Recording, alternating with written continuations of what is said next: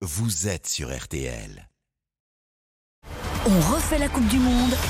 Le journal matinal. 8h36, le mondial au Qatar, c'est matin, midi et soir sur RTL, au cœur de la compétition. Le journal de la matinale, 7 jours sur 7. Pour tout savoir, à J-1 maintenant de France-Pologne, demain 16h, en direct sur RTL, le huitième de finale de nos Bleus. Je salue l'un de nos envoyés spéciaux euh, sur place, Nicolas Georgerot est avec nous. Bonjour Nicolas. Bonjour à tous, sous le soleil de Doha et les 28 degrés. les dernières infos tricolores, Nicolas, prétentieux. Les confidences de Grisou, la compo pour demain, c'est avec vous dans un instant. Mais d'abord, Sébastien, le tableau est complet. Elles étaient 32 équipes au départ, elles ne sont plus que 16. il restait un ticket hier soir pour les huitièmes de finale et c'est la Suisse qui s'en est emparée en battant la Serbie 3-2. Le Cameroun est éliminé malgré sa victoire de prestige face au Brésil 1-0. Autre victoire tout aussi surprenante, celle de la Corée du Sud qui se qualifie en battant le Portugal 2 buts à 1. Une preuve s'il en fallait encore, que les, que les sélections asiatiques sont au rendez-vous de ce mondial, Baptiste Durieux.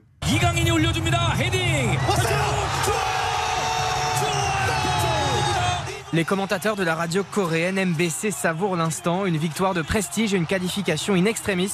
Les mots Doug Minson, l'attaquant coréen de Tottenham, au micro de Bing Sport. C'était un match incroyable et je pense qu'on méritait vraiment. Je suis très fier, je suis très heureux. Les petites équipes peuvent à tout moment gagner un match. le Japon aussi a fait quelque chose d'incroyable. Et c'est pour ça que le foot est quelque chose de fantastique. Mais oui, le Japon, vainqueur de l'Allemagne et de l'Espagne, en tout, trois nations de la zone Asie sont qualifiées pour les huitièmes de finale de la Coupe du Monde.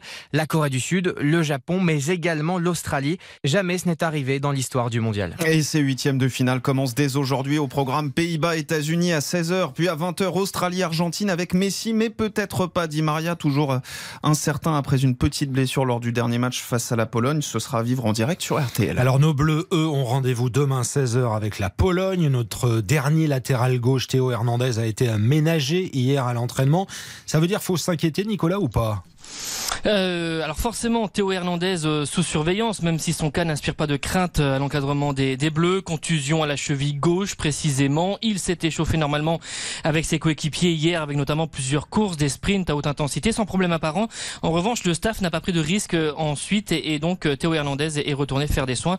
Il sera à l'entraînement ce soir, nous dit-on, et sa participation au huitième de finale n'est pas remise en cause. Ultime entraînement aujourd'hui, on devrait y voir plus clair sur les choix de Deschamps. Nicolas, vous avez déjà quelques indices à nous donner sur la composition face à la Pologne?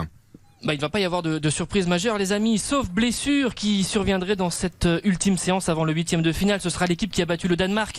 Varane ou Pamecano en charnière, le trio Chouameni, Rabiot, Griezmann au milieu, puis devant Mbappé, Giroud et, et Dembélé. Euh, le changement majeur, il est dans la prise de conscience pour les Bleus que demain soir, ils seront soit en train de profiter d'un barbecue sur la terrasse de leur hôtel euh, pour regarder leur futur mmh. adversaire, soit en train de faire leur valise. Et Deschamps a toujours dit que la Suisse l'an passé à l'Euro, ce n'était qu'un accident, une sortie de route. Eh bien, le match de de, demain dira si c'est le cas ou si c'est un déclassement confirmé des Bleus. Et ce sera donc la 71e apparition consécutive pour Antoine Griezmann en bleu. Rendez-vous compte, même dans les moments euh, difficiles en club comme en sélection, Didier Deschamps lui a toujours montré une, une fidélité sans faille et le joueur l'a d'ailleurs remercié pour cela hier en conférence de presse avec une belle déclaration. Je lui dois tout en, en, équipe de France. Je donne tout pour euh, pour le maillot, pour euh, pour la France, mais aussi pour lui. Euh, voilà, je lui dois énormément et, euh, et j'essaye de tout faire pour qu'il continue à avoir confiance en moi et, et, et chaque match, chaque action, bah, c'est comme un, un, merci que je lui envoie et voilà, essayer de, de, tout faire pour qu'il soit fier de son numéro 7. C'est toujours lui, Griezmann, hein, l'homme fort de Deschamps, Nicolas. Oui, vous avez donné le chiffre, il parle de lui-même, il faut remonter à 2017 pour voir un match de l'équipe de France en Griezmann.